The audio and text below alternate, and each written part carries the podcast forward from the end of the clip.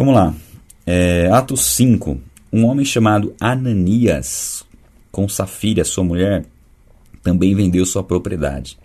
Ele reteve parte do dinheiro para si, sabendo disso também sua mulher. O restante levou e colocou aos pés dos apóstolos. Então aqui a gente vê logo depois de Barnabé ter vendido um campo e ter entregue todo o dinheiro. É, a gente tem esse casal aqui que vendem uma propriedade que eles tinham e eles ficam com parte do dinheiro. Eles ficam com parte do dinheiro. Ninguém era obrigado a nada aqui, tá? Deixa eu só mudar isso aqui um pouquinho. Ninguém era obrigado a, a vender o, o, o que tinha para entregar o dinheiro lá. Eles, eles decidiram fazer isso. E aqui a gente já sabe, né? Vocês, vocês devem conhecer a história. Ele, a motivação deles foi totalmente, totalmente maligna, né? Eles queriam somente ser reconhecidos. É, assim, talvez eles viram, olha, que, que legal que, que Barnabé está fazendo, vamos, vamos, vamos ser reconhecidos, vamos ganhar esse reconhecimento das pessoas, porque provavelmente né, as pessoas consideraram Barnabé realmente um homem de Deus, um homem tocado pelo Espírito Santo, guiado pelo Espírito Santo, e aqui eles quiseram essa, essa glória, buscaram essa glória de vender algo para com um propósito egoísta, né? propósito de orgulho, né? ser orgulhoso. E assim, a questão aqui é que eles poderiam ter vendido essa propriedade e falado, ó, a gente trouxe parte do valor aqui para você, para entregar, né? Parte do valor que a gente vendeu. Era só fazer isso, né? Mas vamos ver o que aconteceu aqui, né? Então perguntou Pedro, Pedro, Ananias, como você permitiu que Satanás enchesse o seu coração, aliás, é, enchesse o seu coração ao ponto de você mentir ao Espírito Santo e guardar para si uma parte do dinheiro que recebeu pela propriedade? Ela não lhe pertencia e depois de vendida o dinheiro não estava em seu poder, o que o levou a fazer tal a pensar em fazer tal coisa. Você não mentiu aos homens, mas sim a Deus. Ouvindo isso, Ananias caiu morto. Então a gente tem aqui uma, um juízo imediato sobre, uma, sobre um pecado, um juízo imediato. Saia do pecado e a morte. E aqui a gente tem um juízo imediato sobre o pecado, é, que a gente a gente não vê assim, só vê isso lá no Antigo Testamento em alguns pontos, né? Mas é algo bem, bem forte, né? Aqui mostra eu, é alguns pontos que isso aqui nos ensina. Tem muito ensinamento para gente tirar disso daqui, mas mostra alguns, né? Eu queria só levantar alguns, né? Abordar alguns aqui. Um deles mostra que o zelo de Deus e a santidade de Deus, ela jamais mudou o juízo de Deus contra o pecado jamais mudou. Não existe um Deus, um Deus é, mau, um Deus perverso. Isso aí está fora de, de, qualquer cogitação. Mas não existe um Deus, é, vamos dizer assim, é, qual que é a palavra, gente? Impetuoso, não é impetuoso a palavra. É, ah, no Antigo Testamento tem essa visão, né, que Deus é mais rigoroso rigoroso, pode ser a palavra. Mas tem outras melhores, né? Mas não existe um Deus rigoroso, extremamente rigoroso no Antigo Testamento. E no Novo Testamento Deus mudou a forma de agir. Não mudou. É o mesmo Deus. O princípio permanece o mesmo. A ira contra o pecado permanece a mesma. E a gente vê através do que aconteceu aqui. O que, a diferença é o que? No Novo Testamento a ira caiu sobre Jesus. Né? A gente vê no Novo Testamento, na Nova Aliança, a ira caiu sobre Jesus e ele pagou o preço da ira de Deus contra o pecado. Deus é absolutamente santo e o pecado é algo muito grave diante de Deus. Qualquer pecado é grave diante de Deus, ainda mais um pecado como esse que foi cometido aqui. Não é cruel, estou vendo que é vingativo, severo, severo. Severo era a palavra que eu, que eu queria. Tá? Deus é o mesmo, Deus não muda. Deus é imutável. E aí, aqui, é, Pedro fala para ele, Ananias, o que, que, te levou a fazer isso? Por que, que você permitiu que Satanás colocasse esse pensamento no seu coração? De mentir para o Espírito Santo. E aqui é legal porque essa passagem já mostra que o Espírito Santo é Deus, né? Você mentiu ao Espírito Santo, né? você não mentiu aos homens, você mentiu a Deus. Então é uma passagem que sustenta a divindade do Espírito Santo também. Mas aqui o foco não é falar sobre essa questão, né? sobre essa doutrina, é falar sobre a atitude de Ananias e a consequência, o juízo que veio. Aqui, ele, se ele falasse né, que era parte do, da propriedade, ótimo, se ele tivesse entendido, ó, vendi, vou estar tá trazendo aqui 50%, 60% da propriedade que eu vendi. Mas ele quis passar como se tivesse vendido tudo, tivesse entregue todo, entregue todo o valor. Entrego, tivesse entregue todo o valor pela propriedade que ele adquiriu.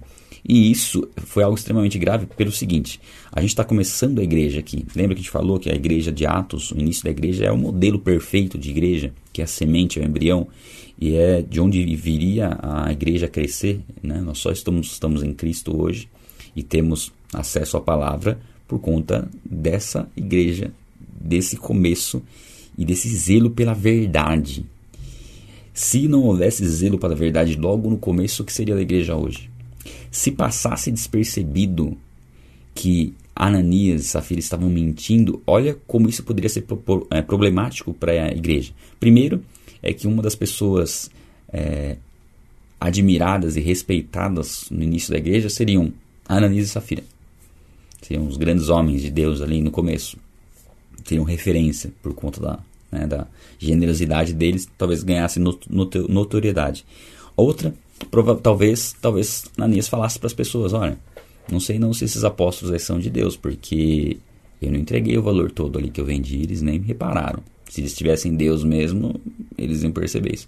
Então, talvez, é, eu estou trazendo algumas conjecturas, né, algumas suposições. Então, assim, poderia contaminar completamente a autoridade dos apóstolos, a referência que as pessoas tinham do que era correto. E aqui havia necessidade de haver um juízo contra a mentira, porque a mentira é a principal arma de Satanás para desviar as pessoas. É a mentira, manter as pessoas no engano. E se uma mentira passasse despercebida aqui sem um juízo imediato sobre ela, isso contaminaria a igreja logo no seu começo. Então, por isso, não tinha misericórdia, que não teve misericórdia. E foi dada a oportunidade para para Safira, que vem depois, né? De falar a verdade. Vamos ler aqui, ó. Ouvindo isso, Ananias caiu morto. Grande temor apoderou-se de todos que, ouvi, é, que ouviram o que tinha acontecido. Então os moços vieram, envolveram seu corpo, levaram-no para fora e o sepultaram. Cerca de três horas mais tarde entrou sua mulher, sem saber o que havia acontecido. Pedro lhe perguntou: Diga-me. Ah, ele perguntou para ela, deu a oportunidade dela falar a verdade. Foi esse o preço que vocês conseguiram pela propriedade? Respondeu ela: Sim, foi esse mesmo. Tá? Sustentou a mentira. Então eles fizeram de comum acordo mentir. É, Pedro lhe disse, é, lhe disse: Por que vocês entraram em, em acordo, né, em acordo para tentar o Espírito do Senhor? Veja, estão à porta os pés que sepultaram o seu marido, e eles a levarão também. Parece filme de terror aqui. Né? Ela sabia que o marido dela morreu por contra mentira e que ela ia morrer. Né? Pedro aqui já até fala. Pedro não declarou que que Ananias morresse. Não orou para Ananias morrer. É, foi um juízo que veio sobre ele e caiu morto. Aí Pedro deduziu que o que aconteceu com Ananias ia acontecer com sua filha também. O Espírito Santo mostrou para ele que era o que ia acontecer. Né? Aí, naquele, momento, naquele mesmo instante, ela caiu morta aos pés dele. Então os moços entraram e encontraram-na morta. Levaram-na e sepultaram ao lado do seu marido. E grande temor apoderou-se de toda a igreja e de todos os que ouviram falar desses acontecimentos. Então aqui entrou o temor de Deus, que é o princípio da sabedoria. Então tinha ali é, né, a comunhão, tinha a graça, tinha né, todo esse né, essa, o amor. E aqui entrou o temor, que ele é essencial para que a gente se mantenha na graça e se mantenha no amor.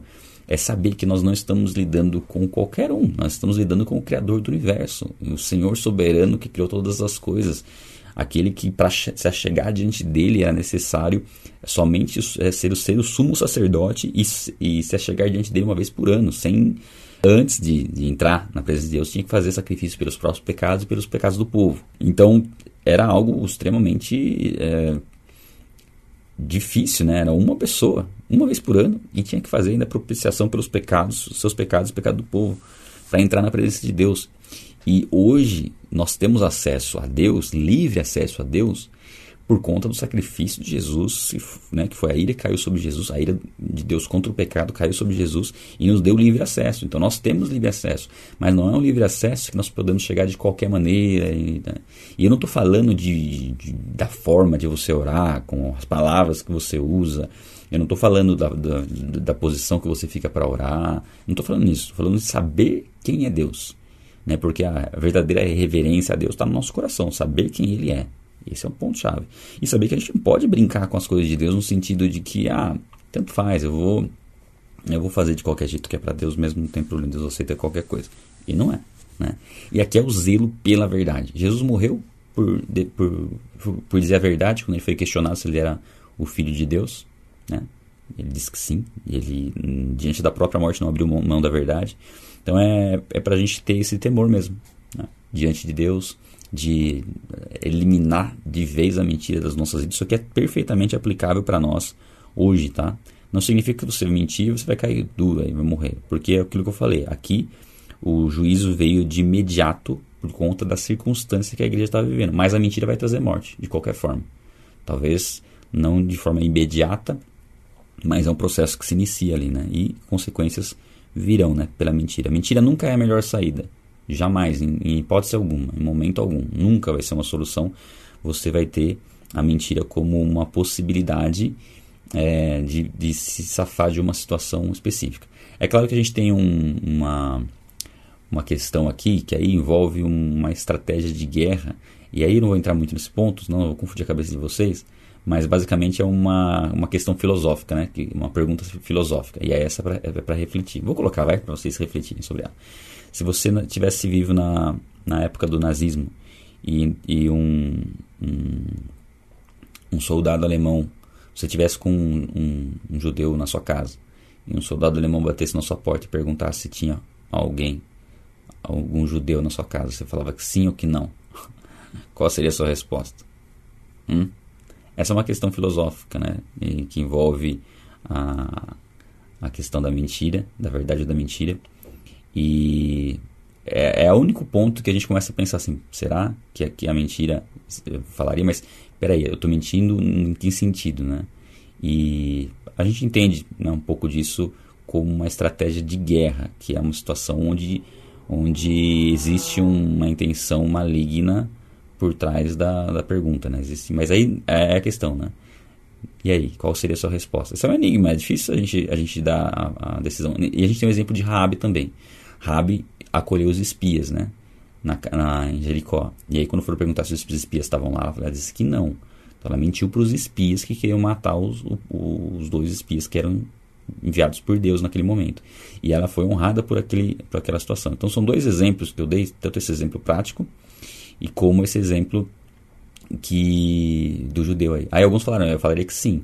Então, assim, na verdade você estaria trocando um pecado por outro, né? Você estaria entregando uma pessoa à morte injustamente, né? Se você falasse que sim, eu entendo. Né? Assim como Rabi, se Rabi falasse, ó, tá aqui, ela estaria optando por. E aí, como a gente faz?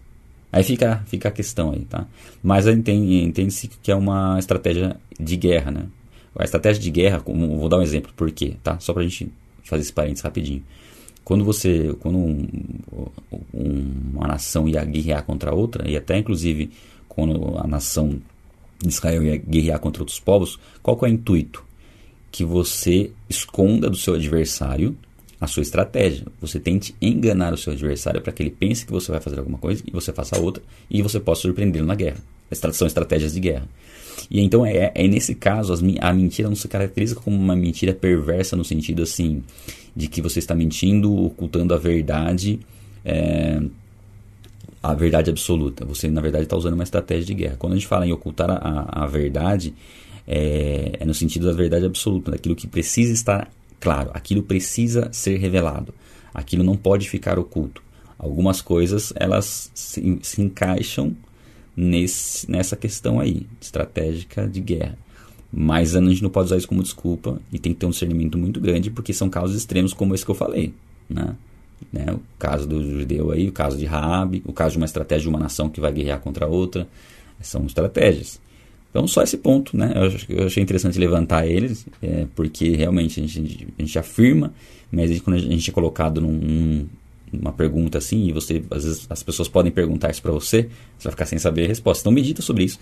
Não é um, um caso simples da gente refletir, mas pense sobre isso. Nesse momento aqui, nesse, nessas condições aqui, a mentira é, é inadmissível. E é o que eu falei, a mentira é inadmissível em qualquer situação exceto situações muito específicas de algo muito assim. Eu vou, eu vou até colocar outra coisa aqui também para não suscitar nenhuma dúvida, né? O adultério, por exemplo. Ah, ok, eu, eu adulterei e aí eu tenho. Se eu contar para minha esposa, vai, vai destruir o casamento, né? Tá, na verdade o casamento já está destruído. Então não se encaixa. Tá? Então sim, sempre a verdade vai ser a melhor solução. É claro que existem maneiras de contar a verdade. Mas aqui é um caso que não, adianta usar como desculpa falar, não, uma mentira estratégica. Não. Já está destruído o casamento por conta da mentira que entrou, por causa do pecado. Aí existe um pecado evidente ali. Não é questão de. É, que a gente colocou aqui, que, falando que o, o judeu estava na sua casa, você mataria praticamente, né? Condenaria ele à morte. É um caso diferente. Bom, acho que eu estendi muito nessa reflexão, mas acho que ela é importante, tá? Pra gente não descartar essas, essas perguntas e esses, essas questões filosóficas que é legal a gente pensar. Vamos lá, seguindo. Então vocês entenderam que a gravidade do pecado de Ananias e por que, que isso foi importante no começo da igreja. Ah, os apóstolos realizaram muitos sinais e maravilhas entre o povo. Todos os que creram costumavam reunir-se no pórtico de Salomão é, dos demais, ninguém ousava juntar-se a eles, embora o povo estivesse em alto conceito. Então aqui eles se reuniam, é, Deus operava milagres e sinais também muito característicos desse, desse momento da igreja. Tá? Esses sinais, esses, esses milagres que aconteciam. Em número cada vez maior, homens e mulheres criam no Senhor e lhes eram acrescentados. Né? Deus ia acrescentando pessoas por conta do testemunho deles. A gente vê como a igreja era uma igreja que partilhava né, uns com os outros, não havia necessidade entre eles ganhavam a simpatia do povo. Essa simpatia do povo foi o que impediu no começo né, eles serem açoitados e, e, e continuarem presos. O povo percebia a ação de Deus através da vida deles. As, as, nesse, nesse momento aqui é diferente, porque quando Jesus, o povo aclamava Jesus, o povo estava seguindo Jesus muitas vezes por conta dos milagres, por conta de uma série de coisas que estavam vendo ali. Não tinha o Espírito Santo, não tinha uma conversão genuína. Aqui não, aqui a gente já está falando de muitas pessoas convertidas. Né? Foram 3 mil, depois 5 mil. Então já eram pessoas que tinham o Espírito Santo habitando. Então era um povo que estava caminhando com eles convertido, diferente, né? Então era muito mais complicado para os líderes religiosos tudo mais fazerem algo contra eles nesse momento. Eles tinham medo do povo, né? É, Ó, de modo que o povo também levava os doentes às ruas e os colocava em camas e macas, para que pelo menos a sombra de Pedro se projetasse sobre alguns enquanto ele passava. Aqui não declara abertamente que eles eram curados necessariamente por causa da sombra de Pedro, mas é, é, mostra a intenção deles, é colocar para pelo menos a sombra de Pedro passar, porque eles criam que seriam curados. Sim, pode ter sido havido, havido curas, mesmo porque eles não se negavam a curar ninguém ali. E pode ser um pouco do que era a fé, foi a fé daquela mulher que tocou no manto de Jesus, né? Ela creu que se ela tocasse em Jesus, ela seria curada por causa do poder de Jesus.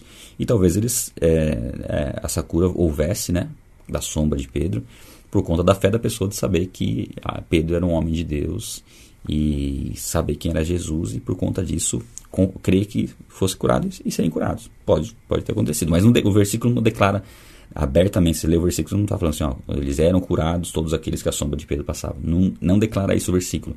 E na leitura bíblica, estudo bíblico, é legal a gente, a gente se precaver daquilo que a Bíblia não fala. Né? A gente falou, a Bíblia. Você pode falar, a Bíblia falou, claro, está escrito que a sombra de Pedro curava. Peraí, não está falando exatamente isso. Pode ser que curava? Sim, pode ser. Mas não fala abertamente, né? Ah, vocês entenderem, esse é um dos cuidados que a gente tem que ter na leitura bíblica, tá? Não afirmar o que o texto não afirma, e a gente pode imaginar, mas né, sempre com aquela ressalva. É, afluíram também multidões das cidades próximas a Jerusalém, trazendo seus doentes, e os que eram atormentados por espíritos imundos, e todos eram curados. Então, todos eram curados, os que eram trazidos a ele. É, lendo esse texto aqui, eu lembrei de uma outra mentira que foi contada lá no, no Antigo Testamento foi de Abraão, né? Que ele mentiu falando que, que Sara era, era sua irmã. Ela era meia irmã, né? É, por causa da, da relação familiar ali. Mas ele mentiu é, de que ela era ele omitiu omitiu né, a informação de que ela era sua esposa. E naquele caso, qual que, é, qual que foi a motivação da mentira? Medo. Então vocês percebam que ah, por trás da mentira existe uma intenção maligna. Né? Aqui no caso de e Safira não era orgulho, né? eles queriam ser reconhecidos como pessoas espirituais, né? A hipocrisia, né? Querer ser alguma coisa que você não é, na verdade. E isso é uma máscara que cai, né? Então o sumo sacerdote e todos os seus companheiros, membros do partido dos saduceus, aqueles que não criam na ressurreição, não saduceus, ficaram cheios de inveja. Aqui já entrou a inveja de novo. Igual tiveram inveja de Jesus, tiveram inveja, porque todos, todo o povo estava falando o que estava acontecendo ali. Por isso mandaram prender os apóstolos, colocando numa prisão pública, de novo, né, prendendo eles. Uh, mas durante a noite, um anjo do Senhor abriu as portas do cárcere e levou-os para fora e disse: Olha que legal. Dirijam-se ao templo e relatem ao povo toda a mensagem desta vida. Ou seja, continue pregando o evangelho. Não importa que vão, te vão perseguir vocês. Né? E assim, eles saíram da prisão, foram presos por estar pregando o evangelho, por estar fazendo a obra.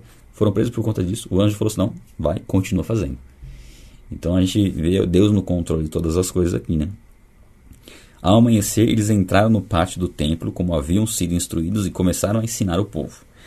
É, quando chegaram o sumo sacerdote e seus companheiros, convocaram o Sinédrio, toda a assembleia dos líderes religiosos de Israel, e mandaram buscar os apóstolos na prisão. Todavia, chegaram à prisão, os, é, quando chegaram à prisão, os guardas que estavam ali, os guardas não encontraram ali. Não os encontraram. É, então voltaram e relataram: Encontramos a prisão trancada com toda a segurança e os guardas diante das portas, mas quando abrimos não havia ninguém. Imagina que seria interessante, né?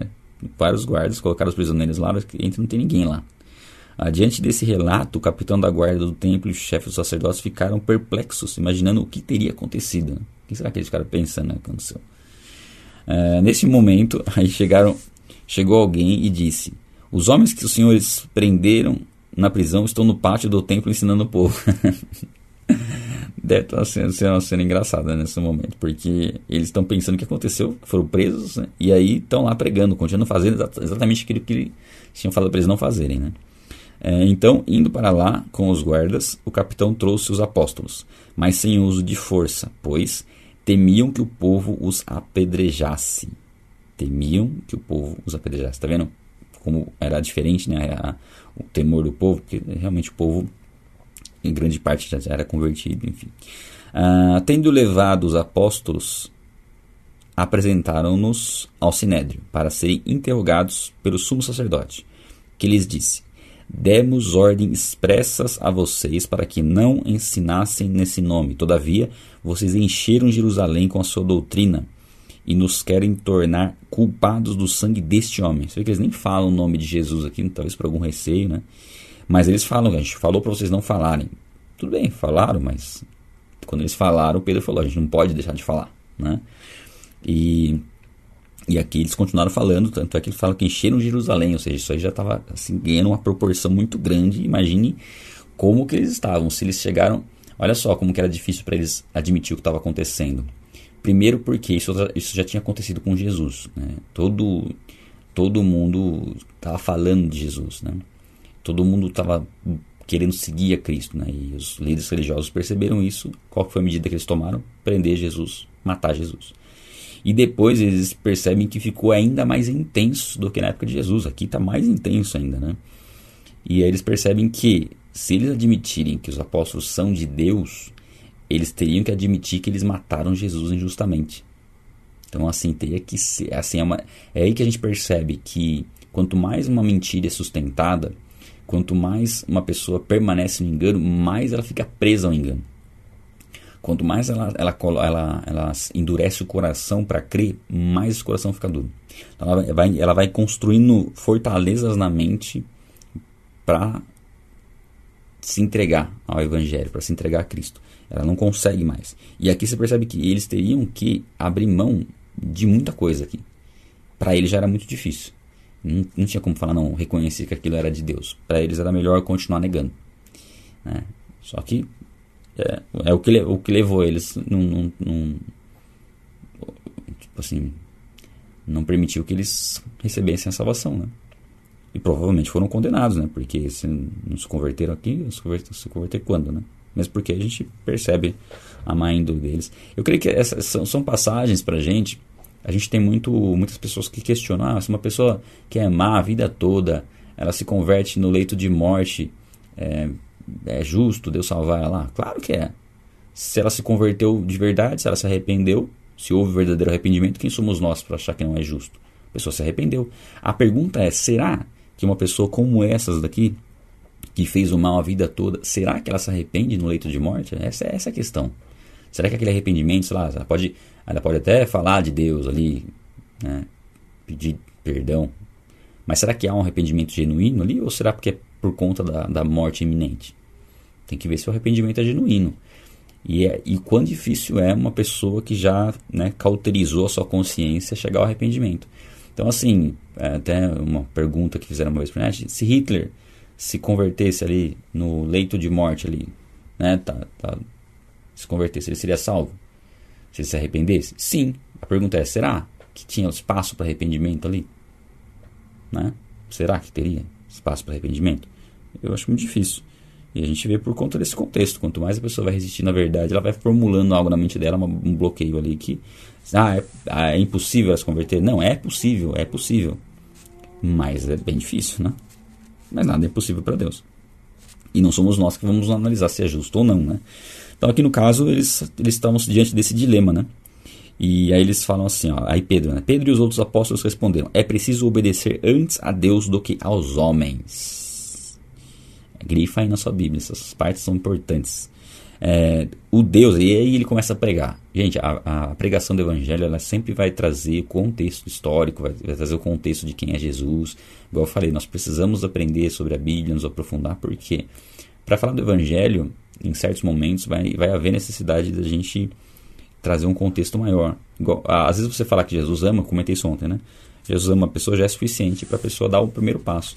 Mas ela vai permanecer em Jesus, conhecendo verdadeiramente quem é Jesus, o que ele fez por ela, por que, por que o pecado dela levou Jesus para a cruz, né, qual a gravidade do pecado dela, é, reconhecer a própria maldade, em cima, uma série de coisas. E aqui ele começa, ó.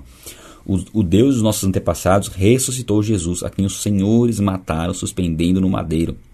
Deus o exaltou e colocou à sua direita como príncipe e salvador para dar a Israel o arrependimento e perdão dos pecados. Nós somos testemunhas dessas coisas, bem como o Espírito Santo que Deus concedeu aos que obedecem. Então aqui ele fala de novo que eles foram os que, os que crucificaram Jesus. É interessante que aqui são os apóstolos falando, né? E Pedro é o porta-voz falando aqui também, né? E a gente vê que Pedro negou Jesus por três vezes ali. Aqui já é a segunda vez que ele acusa, na, para aqueles que crucificaram Jesus, falavam, vocês que o crucificaram, vocês que o mataram, né? Para ver a ousadia que o Espírito Santo tem, deu para Pedro, né? E. Deixa eu ver se tem uma observação aqui. Fala de sermos testemunhas, né? Isso é um ponto bem frisado em Atos, sermos testemunhas da ressurreição de Cristo. É... E aí concedeu o Espírito Santo aos que obedecem. Aqui, gente, é, por isso que eu falei, a gente tem que ter uma base para a gente poder interpretar corretamente os versículos, né? É, ele não, o Espírito Santo aqui diz o seguinte, ó, bem como o Espírito Santo que Deus concedeu aos que obedecem. Não é porque a pessoa obedeceu que ela recebe o Espírito Santo, é porque ela creu. Aqui, na verdade, é uma consequência de crer. A consequência de crer é a obediência. Então está meio que implícito uma coisa na outra. Quando nós cremos, a consequência natural é nós obedecermos. E quando nós cremos, nós recebemos o Espírito Santo. Então não pode ter um entendimento errado aqui de que o Espírito Santo só vem para aquele que obedece antes de crer. Na verdade, quem obedeceu é porque já creu. E naturalmente já recebeu a ação do Espírito Santo. Tá? Então a gente pode ler o texto dessa forma. É, ouvindo isso, eles ficaram furiosos e queriam matá-los. Mas um fariseu chamado Gamaliel, mestre da lei, respeitado por todo o povo, levantou-se no sinédrio e pediu aos homens que fossem retirados por um momento. Então disse: Israelitas, considerem cuidadosamente o que pretendem fazer esses homens. Há muito tempo, e aí, esse Gamaliel era bem conhecido, um estudioso bem conhecido.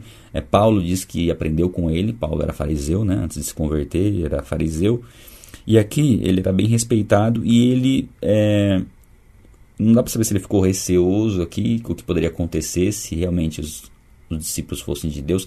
A atitude de Gamaliel é questionável, assim, se ela foi uma atitude, se ele tomou uma atitude coerente ou não, ou incoerente. Vamos, vamos ler aqui. Ó, ele, ele diz assim, ó, considere, toma cuidado com o que vocês vão fazer para esses homens aí. Porque há um certo tempo apareceu Teudas, reivindicando ser alguém, e cerca de 400 homens se juntaram a ele. Ele foi morto, e todos os seus seguidores se dispersaram e acabaram em nada. Depois dele, nos dias do recenseamento, apareceu Judas, o Galileu, que liderou um grupo em rebelião. Ele também foi morto e todos os seus seguidores foram dispersos. Portanto, nesse caso, eu os aconselho: deixem esses homens em paz e soltem-nos. Se o propósito ou atividade deles for de origem humana, fracassará. Se proceder de Deus, vocês não serão capazes de impedir, pois se acharão lutando contra Deus. Bom, deixa eu tomar água, peraí. Aqui, é, diante disso que ele falou, vou ler, vou ler o restante aí, depois a gente comenta. Eles foram convencidos pelo discurso de Gamaliel. É, chamaram os apóstolos e mandaram açoitá-los. Depois ordenaram que não falassem no nome de Jesus e deixaram sair em liberdade. Né? De novo, ela não vai falar. E aqui esse açoite não era um açoite simples, não. Eram 40 chibatadas menos uma. Era algo difícil demais. Né? E, e, eu vou ler o restante já aqui, depois eu comento. É, os apóstolos saíram do sinédrio alegres por terem sido considerados dignos de serem humilhados por causa do nome, por causa de Jesus. Eles receberam 39 chicotadas lá, chibatadas, e saíram alegres por terem sido considerados dignos de sofrerem por Jesus. Olha só o, o espírito, né? olha só a transformação e alegria. Eu creio que, especialmente para Pedro, né? que havia negado Jesus e teve aqui a. Ele, ele considerou como um privilégio ser açoitado por Jesus, como se ele tivesse, de certa forma, é, não digo compensando o que ele fez, porque Jesus não pediu que ele compensasse o que ele fez daquela forma, mas como voluntariamente é, falando assim: olha, agora eu eu estou entendendo que não tinha como, como ser na minha força. Aquilo que eu declarei que eu morreria por Cristo, eu não tinha condições de fazer na minha força, mas com o Espírito Santo eu posso até ser açoitado severamente que eu vou me alegrar porque eu estou participando do sofrimento de Cristo. É, um, é algo que a gente tem que trazer para as nossas vidas, né? É entender que à medida que nós participamos do sofrimento de Cristo, nós vamos aprendendo mais com Ele. Não é, não é algo fácil passarmos por dificuldades, situações difíceis, mas isso nos ajuda a nos identificar um pouco mais com aquilo que Cristo fez por nós. E voltando para falar do, do conselho de Gamaliel, é, tem sentido, eu estava dando uma olhadinha na, na, nos estudos aqui, uh, tem um, um, comentário bíblico que eu sempre uso ele, que eu gosto dele, que é do Warren Risby. Ele comenta que é bem coerente a, a declaração de Gamaliel. E ele põe alguns pontos interessantes, ele põe um ponto que não é porque uma coisa é, é, não é de Deus que ela não prospera, pelo menos por um bom tempo. E, e de fato é verdade, né? É, muitas seitas pregam engano e prosperam bastante, né? Tem seitas que às vezes crescem até mais do que uma igreja cristã por conta da mentira e por causa do, do, do, do poder né, da, da, ação de Satanás, né, o príncipe desse século. Né, o mundo jaz no maligno. Então, de certa forma, o fato de algo perdurar não significa necessariamente que aquilo é de Deus. Tem um ponto que a gente tem que considerar assim como uma verdade, né? Não é porque algo ali tem, um, tem um, uma imponência, algo prospera, que a gente já pode falar, não, isso aí é de Deus porque prosperou. Não necessariamente. Não necessariamente. A gente sabe que o inimigo atua através do engano, então ele permite, né? É, é ele quem causa ruína, né? É, ele permite que muitas pessoas possam ter um sucesso não pregando a verdade, né? Defendendo a mentira. Então, dessa forma, a gente vê que não, não é tão coerente realmente o conselho de Gamaliel nesse sentido. Mas tem algo que, é, é, que eu entendo ser coerente aqui sim. O fato de que não faria sentido, não faria sentido a igreja existir hoje se Jesus não tivesse ressuscitado entre os mortos. Se Jesus simplesmente morresse na cruz, ninguém, assim, talvez um outro, né, doido, desse a vida por ele. Se ele não tivesse ressuscitado. Então, basicamente, o Gamaliel está falando aqui, depois contra ele mesmo, né, e contra os fariseus. Porque aqueles discípulos já estavam, já estavam é, firmes e pregando e, e, fazendo obras até maiores do que né, Jesus fez na época, em, fala em termos de pessoas convertidas e tudo mais. E Jesus já tinha morrido, né? Só que ele ressuscitou. Então, basicamente, o Gamaliel está falando, ó, não dá para fazer nada contra eles, porque eles são de Deus. Porque aquele que iniciou algo, é, se tivesse morrido e permanecido morto, eles não estariam aqui hoje. Basicamente, o que ele está falando é isso, né? Só que eles estão aqui pregando, pregando a palavra, estão nos confrontando, estão dizendo que não vão, não vão parar de pregar. Já curaram o paralítico lá, já foram libertos milagrosamente da prisão, ou seja, eles continuam pregando, mesmo depois da morte de Cristo. Ou seja, ou Cristo ressuscitou, ou eles não estariam com a gente aqui. Basicamente é isso, né? Ele meio que se condena aqui no que ele próprio fala, né? É... E de fato, né, para nós hoje isso é, é interessante de se pensar. Se Jesus Cristo não tivesse ressuscitado, a gente não estaria lendo a Bíblia hoje. É, nós não estaríamos pregando o Evangelho hoje. Ah, e os discípulos não teriam sido mortos, né? sido mártires. E aí, o último versículo. Todos os dias no templo e de casa em casa não deixavam de ensinar e proclamar que Jesus é o Cristo.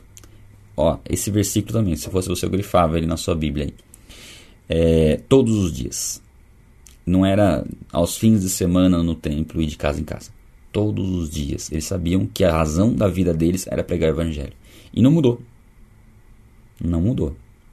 Ah, era o começo da igreja, a igreja no começo tinha que ser assim mesmo. Não, não mudou nada. Nesse ponto, o princípio permanece o mesmo. Todos os dias nós temos que buscar a Deus, todos os dias nós temos que ter relacionamento com Ele, é, testemunhar dele nas nossas atitudes, orar sem cessar, que é pensar em Deus, conversar com Deus o dia todo, termos nosso tempo de oração, termos nosso tempo de leitura bíblica, de estudo bíblico, e não deixar de proclamar que Jesus é o Cristo. A mensagem central do Evangelho é essa: é proclamar que Jesus é o Cristo, é apresentar Jesus para as pessoas. Essa é a nossa razão de vida.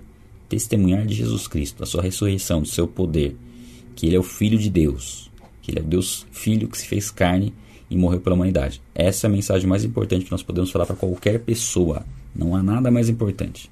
Absolutamente nada mais importante.